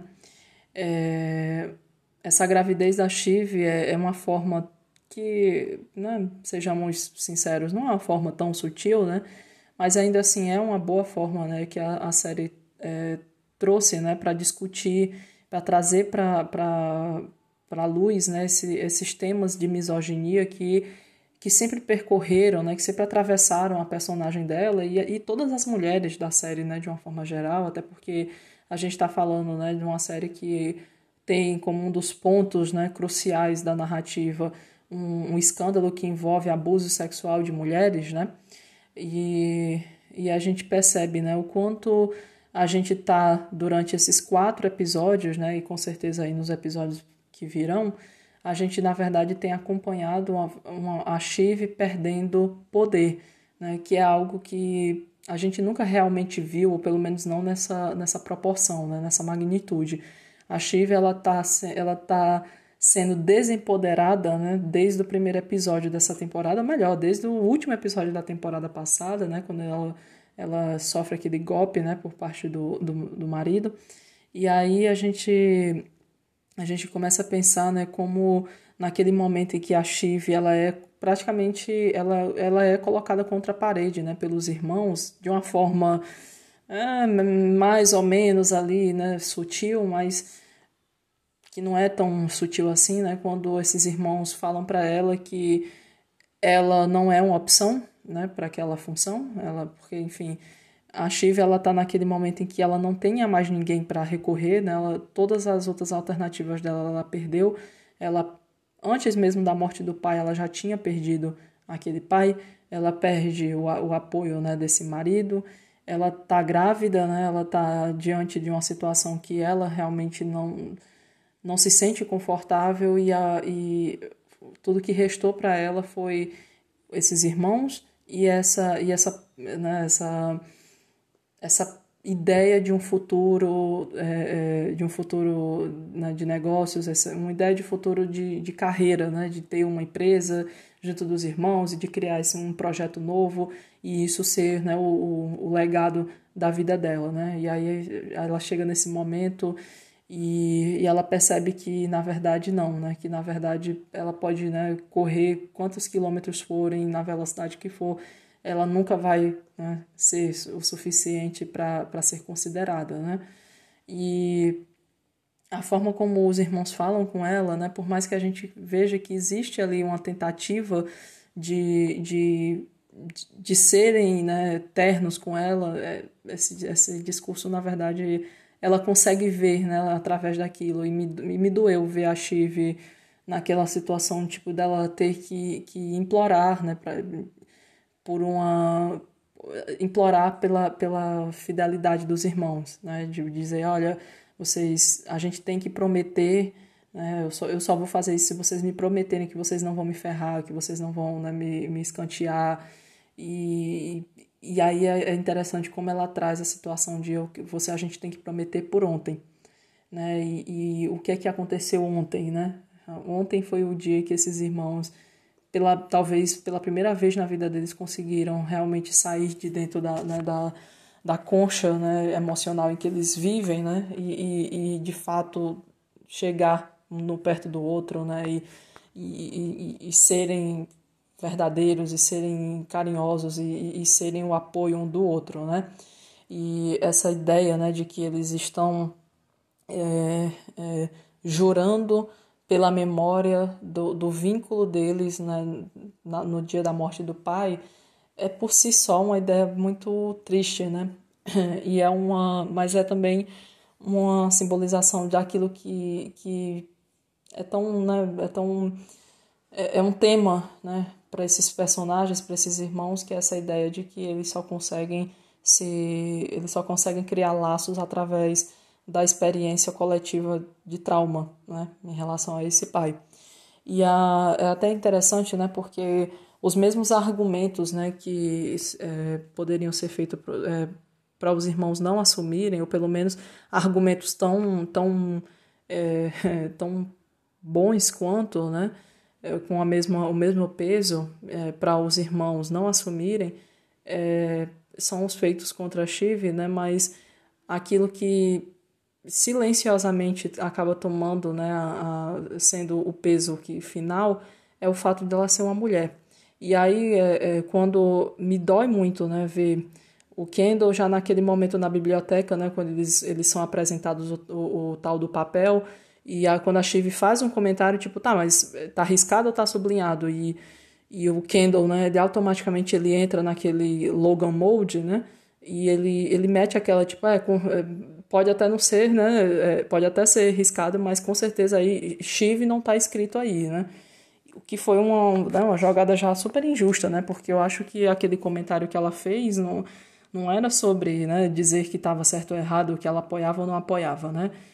E aí, quando a gente chega aqui nesse momento em que eles estão né, deliberando sobre a, a, quem vai assumir, a, ela fala, né, eu participei da, da, da enfim, acho que é da, da estratégia, né, da, da Star, e, nossa, como é pesado quando o, o Kendall fala, tipo, é, mas isso aí foi só um, era um, um cargo de, de, de, brincadeira que o, o, o pai criou para você se distrair. e, e assim, a gente vê, né, assim, o, o impacto que aquilo tem na, na Chive, né, o quanto dói nela ter que, ter que ouvir isso dos irmãos, né, desses irmãos que ela tá precisando tanto, né, de apoio naquele momento por tantas razões, né.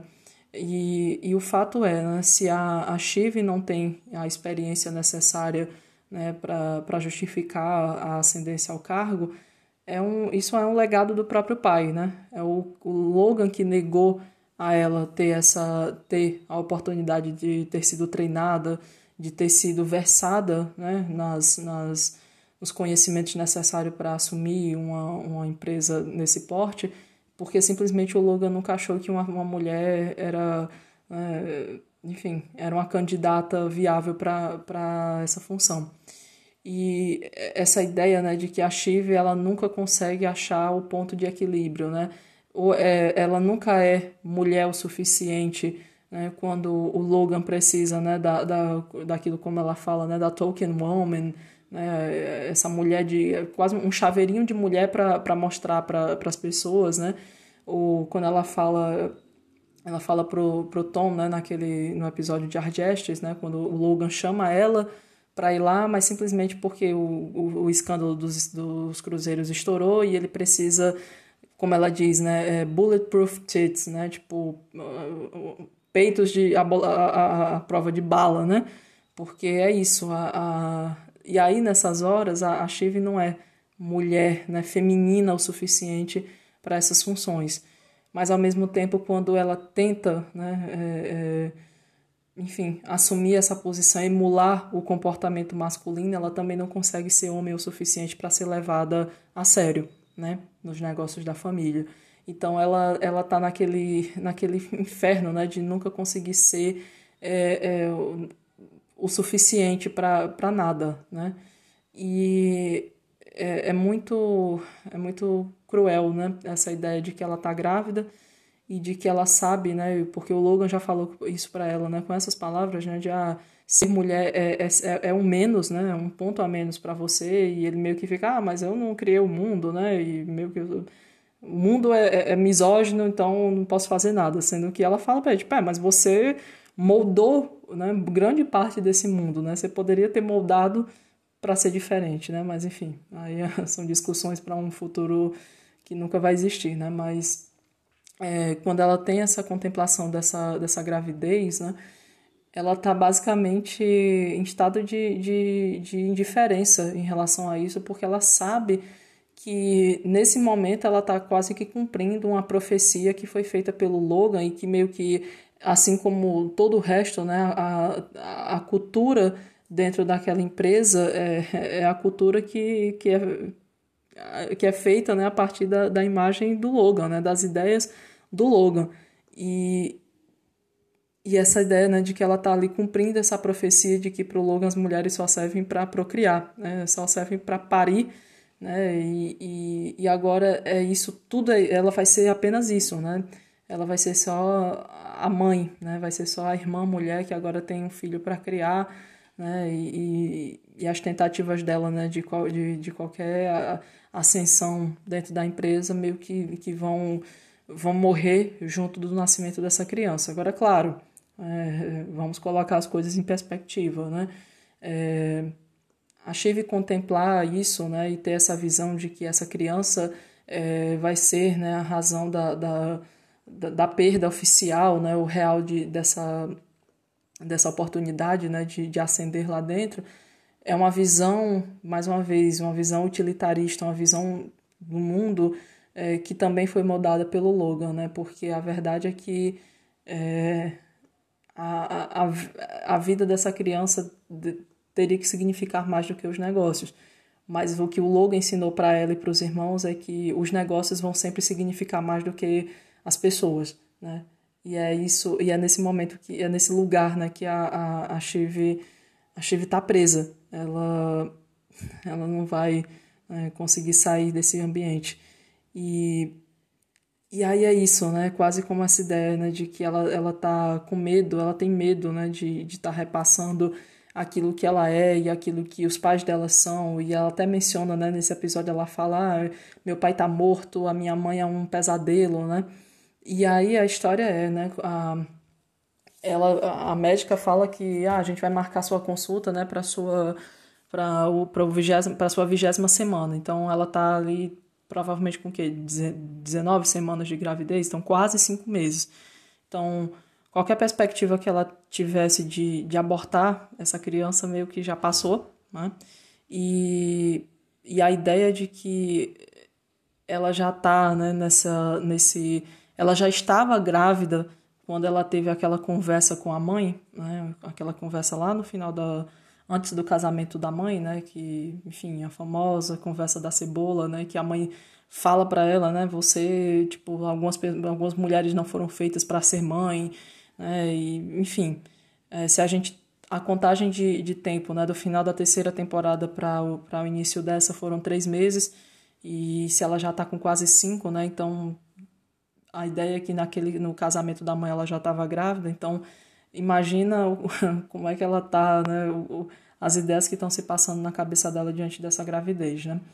É, e aí agora, né, vamos ver o que é que essa gravidez vai significar no futuro da série, né? E se essa gravidez vai, vai perdurar, né? E especialmente porque a gente está tendo assim quase como uma notícia prévia de tragédia, né? Porque a ela recebe notícias boas, né, em relação a essa gravidez, está tudo bem, a gravidez está ótima, ela não tem nada para se preocupar, né? E, e isso não parece ser uma boa notícia para a Chive, né?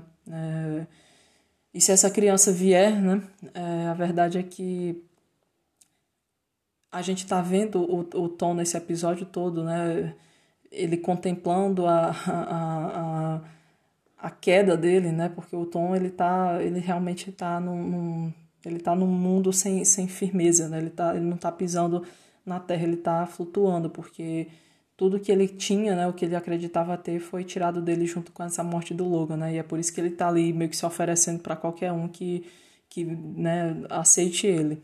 E a partir do momento, né, que o Tom, né, descobrir dessa gravidez, ou se ele se essa, se essa gravidez for perdurar, né, é, vai ser difícil, né? Vai ser difícil contemplar essa o Tom é, finalmente se firmando, né, no, na, no papel dele dentro da, da Etienne, dentro da família Roy pelo resto da vida, né? E é meio que essa ideia de que a, a Shiv, ela tá mais uma vez, né, sendo a, a mulher que tá ali sendo enfim, que a, a feminilidade dela está sendo usada contra ela mais uma vez, né? Ou pelo menos sendo usada é, é, para ganho pessoal de outras pessoas, né? E, inclusive, isso me faz lembrar que eu acho que foi no episódio passado, né, que acho que eu comentei, né, como a, essa temporada toda a Shiv ela tem usado roupas que estão muito, né, no, no espectro masculino, né, e nesse episódio também ela sempre com com essas roupas muito corporativas e blazers e coisas muito fechadas, né? E agora faz sentido, né? Agora faz sentido, é quase como se ela estivesse tentando né, mascarar a, a feminilidade dela, né? E só que ela não tem mais muito tempo, né, para mascarar essa, essa, essa característica que é dela, né, e que, e que ela sempre, que ninguém nunca ensinou para ela, né, o, como viver ela. Ela nunca teve modelos, né, exemplos, né, de, de, de como ser uma mulher nesse mundo, né. Então ela meio que teve que, que criar essas ela teve ela mesma teve que ser a sua a sua professora o seu modelo né a sua guia e ela enfim, ela fez o melhor que pôde com o que ela tinha, né? E aí é, eu não consegui deixar de pensar o quanto esse tema da misoginia proveniente do próprio Logan, né, tá presente nessa temporada de uma forma muito real, né? Porque o Logan, ele tem essa uma visão, né, extremamente é, utilitarista e que as pessoas, né, as pessoas são, como ele disse, né, é, é unidades é, acho que é unidades de mercado, né? E só que parece que as únicas unidades que são descartáveis são as mulheres, né? É, antes de morrer, quem eram as pessoas que tinham entrado na, na, na lista né, para serem descartadas foram duas mulheres, né? A Sid e a Jerry. E essas, né, essas duas mulheres, a única razão que elas ainda estão na Waystar é simplesmente porque o Logan morreu antes de efetivar a vontade dele. E aí eu gosto né, de, de fazer esse contraponto que eu acho que foi muito interessante naquela cena, né, na primeira cena do, do comitê do What the Fuck Are We Gonna Do, né, que, enfim, uma referência da segunda temporada, que o...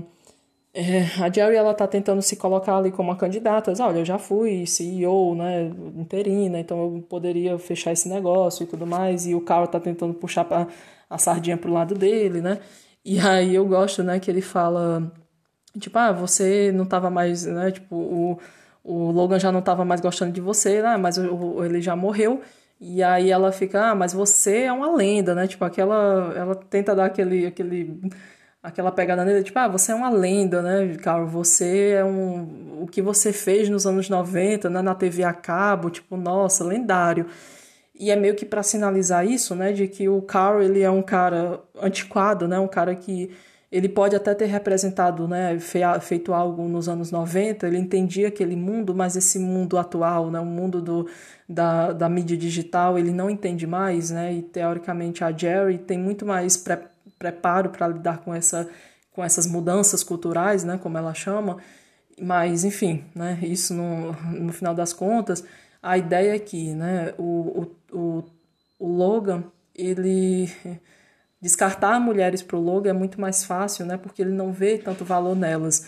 Mas os homens, em compensação, podem fazer o que for, né? O, o Frank está aí de prova, né? De traiu ele não sei quantas vezes, mas ele acabou sempre dando uma segunda chance. O Cal pode não ser o mais capacitado, né? Para dirigir a empresa nesse, nessa nova era, mas é o Cal e é um cara, então a gente vai manter ele aqui. Mas as mulheres ele está né, disposto a desconfiar do poder delas, ele não quer, ele, ele não permite que essas mulheres né, cresçam né, muito ao redor dele. Ele questionou, por exemplo, no final do primeiro episódio, né, ele questiona a habilidade da Cid né, lá na ETN, e é por isso que ele decide né, cortar ela. A gente tem aquela cena do, com a Carrie, né? Enfim, aquela cena que é também representativa dessa coisa, né, da, dessas mulheres que, que entram na vida do Logan, mas enfim, né, que acabam sendo chutadas de uma forma ou de outra. É, e aí a gente tem a, a, a Shiv, né, do mesmo jeito, sendo é, descartada né, de muitas formas, né, de, e, e meio que sempre é, é silenciosamente pela mesma razão. Então, é, a minha grande questão né, sobre como a Shiv vai lidar com essa gravidez, é, como essa notícia vai ser né, tomada pelos irmãos, pelo, pelo Tom, né, e se essa gravidez vai ser o ponto né, de, de quebra ou ponto de, de, de união entre ela e o, o Tom. Especialmente porque a gente teve aquela cena que foi muito, nossa, acho que foi a cena mais mais simbólica em relação a Shiv, né? Com aquela conversa em que o Tom fala sobre como eles se conheceram, né? Fala, né? Ah, você lembra daquela vez, né? Quando, logo quando a gente se conheceu, que eu fui te encontrar em, na França e, e você estava vestindo aquela, aquela camisa de seda transparente e eu, eu trouxe bilhetinhos para você.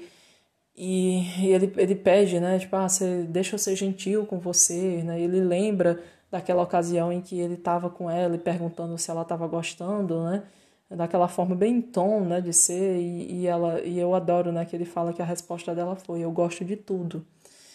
E é, é muito isso, né, esse lugar em que a Shiv, ela teve que, né, criar essa armadura ao redor dela, né, para se proteger, né, e, e, e, como uma mulher, ela não pode se permitir, né, ser, ser vista como a emocional da história, porque isso já é o que é esperado dela nesse mundo, né, e então para ela aceitar afeto, aceitar carinho, né, aceitar é, vulnerabilidade, né, é muito difícil.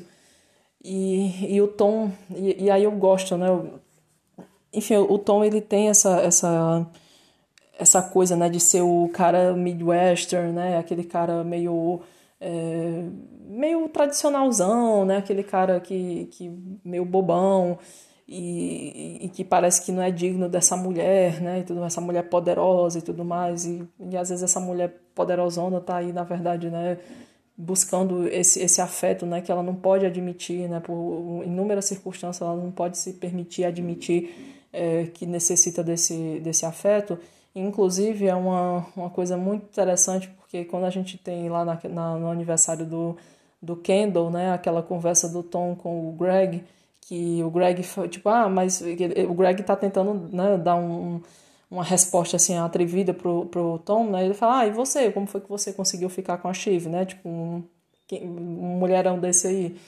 E, a, e o, o Tom responde, ah, não, porque, né, eu o meu pau é grande, eu fodo com, com força, não sei o quê. E aí a gente chega aqui, né, e a gente descobre que na verdade não tem nada de, de, de força, de sexo, de nada disso. Que o, o Tom tinha para oferecer para ela era afeto, né? Era, era carinho, era, é, é, enfim, proteção, segurança. E, e essas são essas coisas, né, que, que eles não conseguem falar, né, que não é trazida à luz, né? Mas que realmente são as coisas que importam. E, e aí a gente percebe, né? O quanto existe aí, o, o, que é aí que está morando, né? Todo elemento de tragédia nessa relação da Shiv com o Tom é que simplesmente a Shiv ela não consegue ela não foi criada para admitir né, os, os sentimentos dela e para admitir que talvez o que ela queira e o que faça bem para ela sejam coisas bem menos é, modernas e complexas, né?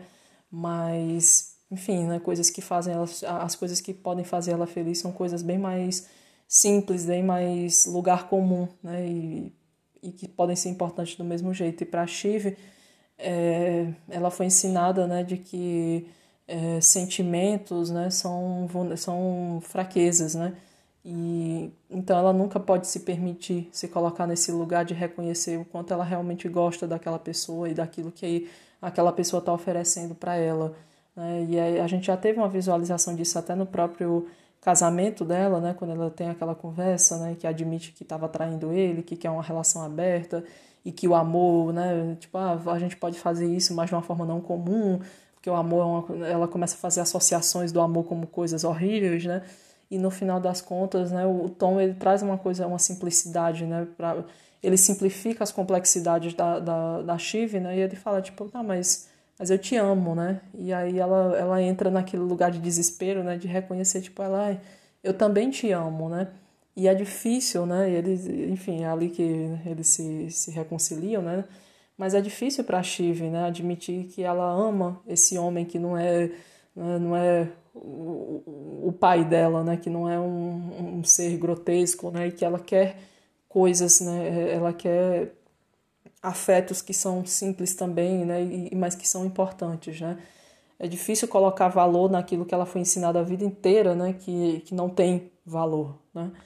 E, enfim, é, é esse realmente é o episódio aí que a Shiv ela chega naquele lugar né, de não retorno, né? Ou melhor, ela não tem mais para onde descer, então talvez agora o único lugar que ela possa ir se, é, se encaminhar seja de volta para cima, né?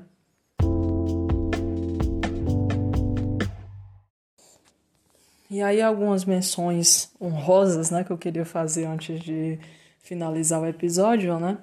É, é que primeiro, né, a gente teve essa discussão aí sobre a cena da Carrie, né? A Carrie sendo né, chutada, né, da casa do Logan e aquela situação bem humilhante, né? E, enfim, né, virou uma discussão aí, né, quem se compadeceu da Carrie, quem não se compadeceu, quem teve dó e quem não teve, né, por ela. É, eu acho que o ponto da discussão para mim é, né, eu não me compadeci dela, não, tipo, eu não fiquei com pena da, da, da Carrie nem nada naquele momento, porque eu entendo, né, que o desespero dela tá muito mais tá baseado naquilo que é o desespero de todo mundo ali, né, que é de perder, de, de perder junto do, da morte do Logan, né, a posição que ela estava almejando, né, ela estava fazendo ali o alpinismo social dela, né, junto do Logan, e ela estava quase, né, garantindo o futuro dela, e aí de repente o Logan morre e ela perde tudo junto com, com ele, Inclusive, né, ela, ela perde até aquilo que era mais ou menos garantido, que era a posição dela, né, como assistente, né, então Agora ela não é mais nada, né? E a gente já tinha visto esse movimento né, de, do descarte dela já desde o do episódio passado.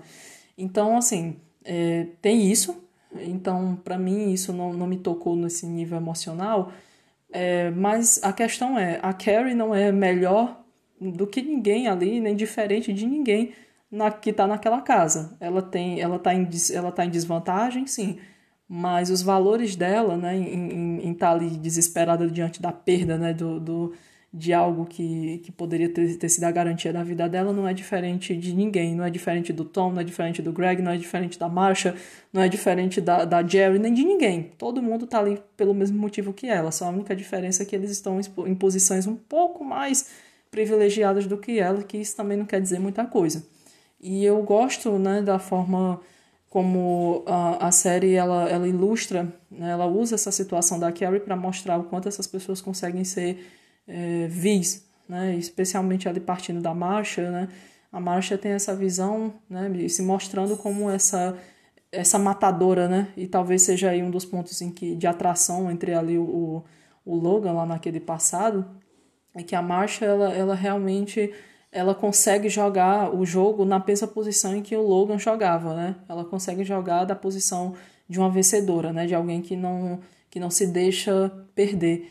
E ela já tinha até falado sobre isso, né? Lá na, lá na segunda temporada para Rhea, né? Que a, quando a Rhea estava naquela posição, né? De, de, de desafiar ela enquanto, né? A, enfim, enquanto cônjuge do Logan. E ela joga aquela, tipo, olha eu já lutei, eu já, eu já ganhei, eu já perdi, mas normalmente quando eu perco, a outra pessoa normalmente perde também. Então, é isso, né? A, a Marcha é uma, é uma mulher né, de, de, de poucas palavras e mas de ações um tanto quanto cruéis, né? E aí, é, é, a minha, talvez a minha última reflexão sobre isso é que o, o Roman, ele já é realmente a representação da humanidade né, que, que eles poderiam ter, mas que eles, eles é, e isso partindo do próprio Logan, né, é, da humanidade que se perde né, nesse, nesses ambientes, nessas pessoas. Então, é, o, até o Roman vendo e se compadecendo ali com a Carrie, ajudando ela, né, e pegando as coisas no chão e perguntando: ah, você não tem o seu telefone, você pode me passar e a Carrie fica ali, né, tentando, ah, não, jogar aquele caô pro, pro Roman, né? Tipo, ah, a gente tava pensando em casar, você pode conferir isso para mim e tudo mais. É, eu acho interessante, né? Porque parece que o Roman tá. Ele tá se, em algum nível ele tá se identificando, né? Com a posição da Carrie, né? Porque, claro, ele odiava a Carrie, né? Quando o pai estava vivo e ele, enfim, né? Tinha, detestava aquela situação toda. Mas a verdade é que o Roman, ele tem uma. Ele tem uma ele tem uma visão né, da, da, da, posição em que ele queria ocupar na vida do pai como um parceiro, não, não sexualmente falando nem nada disso, mas a ideia né, de, de ser a pessoa que estava mais próxima dele. E, e a Carrie estava sendo isso, né? E, a, e ele teve essa, essa, essa comparação, porque ele falou mais cedo no episódio para os irmãos, tipo, ah, é, eu acho que eu deveria né, ser escolhido também, porque eu também eu, eu era o filho mais próximo do pai, porque a gente teve comunicações, né? Que vocês não estavam cientes, mas enfim, eu era o filho próximo, né? E é, eu acho que o Rome ele tem essa ideia de olhar para Carrie como aquela pessoa que era de fato a pessoa que estava mais próxima do Logan né, na, nesses, nesses últimos tempos, né, nos últimos dias da vida dele, e essa pessoa que acaba que, que é descartada né, da mesma forma e que não consegue é, legitimar essa proximidade que ela tinha com o, Logan, da mesma forma que ele não consegue legitimar essa proximidade que ele tinha com o pai. É, e a, aí, a, essa ideia né, de que o Kendall chega no final desse episódio né, e desfaz né, pelas costas do irmão e desfaz a ordem né, e, e decide partir para essa, essa abordagem né, de, de difamar o pai, né, de, de fazer uma, um, como chama, né, uma smear campaign é, contra o pai. É, e a, é, essa ideia né, de que a gente tem duas pessoas que têm estilos de gerenciamento totalmente diferentes, porque o, o Kendall ele tem uma disposição né, emocional para lidar com as coisas e que não necessariamente é uma, é uma, disposição ruim, né? Porque eu não acho que seja ruim você não querer né, destruir a, a imagem do seu pai logo que ele morre e, e outras tantas situações, né? Porque ele fica o, o Rome ele se incomoda, né, com essa com essa natureza é, é, é perversa né, dos negócios que, que sempre se, so, se sobrepõe à natureza né, íntima da família. Então isso não é algo ruim, é só que a cultura que o Logan criou nessa, nessa empresa e nessa família, no mundo de uma forma geral, né, porque enfim o Logan moldou né, o discurso público, a cultura que o Logan criou é justamente uma cultura em que isso é mal visto, né, em que essa, essa visão de mundo é mal vista, né? Então o, o Kendall, o, o melhor, o Roman nunca vai ter realmente, né? Ele, nunca vai ser bem visto, ele nunca vai vencer nesse jogo. Enquanto isso a gente tem o Kendall que já foi vítima inúmeras vezes, né? Dessa dessa dessa maldade do pai, né? E que ele fala mais cedo, né? Tipo, não ter eu tive que me afastar, né? Da, daquelas, daquela campanha, né? De, de tentar derrubar o pai para proteger a minha família, porque não tinha nada que o meu pai não tivesse disposto a fazer contra mim. E a gente sabe disso. Na primeira temporada a gente teve aquela visualização do, do, do, do Logan é, plantando informações falsas na mídia, nos tabloides, perseguindo o Kendall para dizer que ele tinha tido uma recaída, até fazer com que ele realmente recaísse. A gente teve na, segunda, na terceira temporada aquela informação de que eu o Logan estava mandando uns capangas, né, ficar perturbando as, as, as babás do, dos netos, né, dos filhos do Kendall, para dizer que ele era um pai abusivo, violento, coisas nesse sentido. E, e aí é que tá, né? O, o Kendall, naquele momento, ele, ele acaba né, decidindo que, que essas coisas horríveis que o pai fez, né, eh, são as coisas que ele precisa fazer. É, e, e, aquele, aquele mesmo discurso que ele tinha feito pro pai de ah, eu sou um cara legal e você não é, você é do mal, a gente agora tá, ele mesmo tá colocando à prova o próprio discurso, né? Ele tá provando que talvez ele não seja esse cara legal que ele sempre se julgou ser. E, e é isso que o, talvez o pai tivesse enxergado nele desde o começo, né? É, e esse, esse, esse moralismo da parte do, do, do Kendall, né? Seja a última coisa, né? Que ele vai precisar perder se ele quiser realmente né, ir adiante com essa, com essa situação. E aí é, é triste né, de ver como ele está fazendo isso em contrapartida a esse irmão que, que, nunca, que nunca apoiou essas causas contra o Kendall, né, que é, quando teve a, na terceira temporada aquele primeiro grande golpe que o, o Kendall leva, né, que é quando a, a Shiv é incentivada pelo pai a, a, divulgar aquela carta aberta, né, que basicamente expõe todos os problemas pessoais do Kendall, né, e a gente teve, é, enfim, né, o Kendall ele fica devastado com aquela situação, Mas a gente teve aquele momento né, em que a Shiv convida os irmãos para assinarem essa carta junto com ela e eles não aceitam, e o Roman principalmente, né? E o Roman não aceita por uma, uma questão de afeto, né? O, o Connor, ele tá mais assim, ah, se você quiser minha assinatura, você vai ter que pagar por ela, mas o, o, o Roman não. O Roman fala, tipo, olha, ele me ensinou a mirar no vaso, né? Ele é meu irmão e isso me faz isso não me deixa isso faz me sentir mal e eu não vou fazer isso né? E a Shiv fica revoltada mas ele ele se firma naquele ponto tipo não quero fazer isso né? Com meu irmão. Então agora né? O, o, o Kendall tá enfim tá seguindo essa o playbook do pai né? Porque enfim ele ele nunca vai admitir né ou vai demorar muito para admitir que ele ele tá tentando né de alguma forma é, se vingar do pai, né, e mostrar para o pai que ele merece ter o nome escrito e sublinhado, né, e meio que a única forma que ele sabe de fazer isso é, é tentando, né, usar as mesmas táticas do pai. E, enfim, é, a gente vai ver, né, em, em que lugar, para que lugar essas, essas escolhas do, do Kendall vão levar ele. E aí, quando ele chega naquela situação, né, de de fato chantagear o, o Hugo, né, é, a gente percebe que o Kendall está de volta. Uma alma muito abençoada conseguiu é, tirar ali algumas das informações que estão tá escritas naquele papel do Logan e ele traz né, ali as indicações né, de coisas que ele quer que façam na, no evento da morte e a gente tem informações importantes que eu acho que a gente tem que manter em mente para o futuro. Uma delas é que ele, né, ele fala que ele quer ter um, um funeral é, pelos ritos da Igreja Católica. Ele escolhe os hinos que, que, que ele quer que sejam tocados, né, os hinos é, religiosos.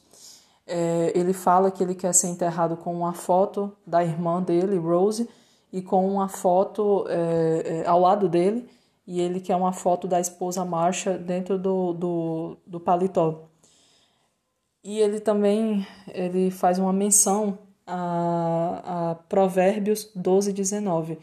E esses provérbios falam o seguinte: Os lábios que dizem a verdade permanecem para sempre, mas a língua mentirosa dura apenas um instante.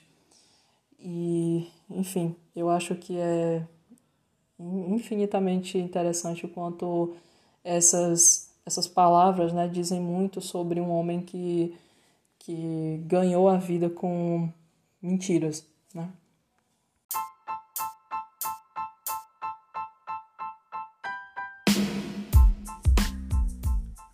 Então é isso. Esse foi o Estar Podcast com roteiro, apresentação e edição minha, Cristina Alves.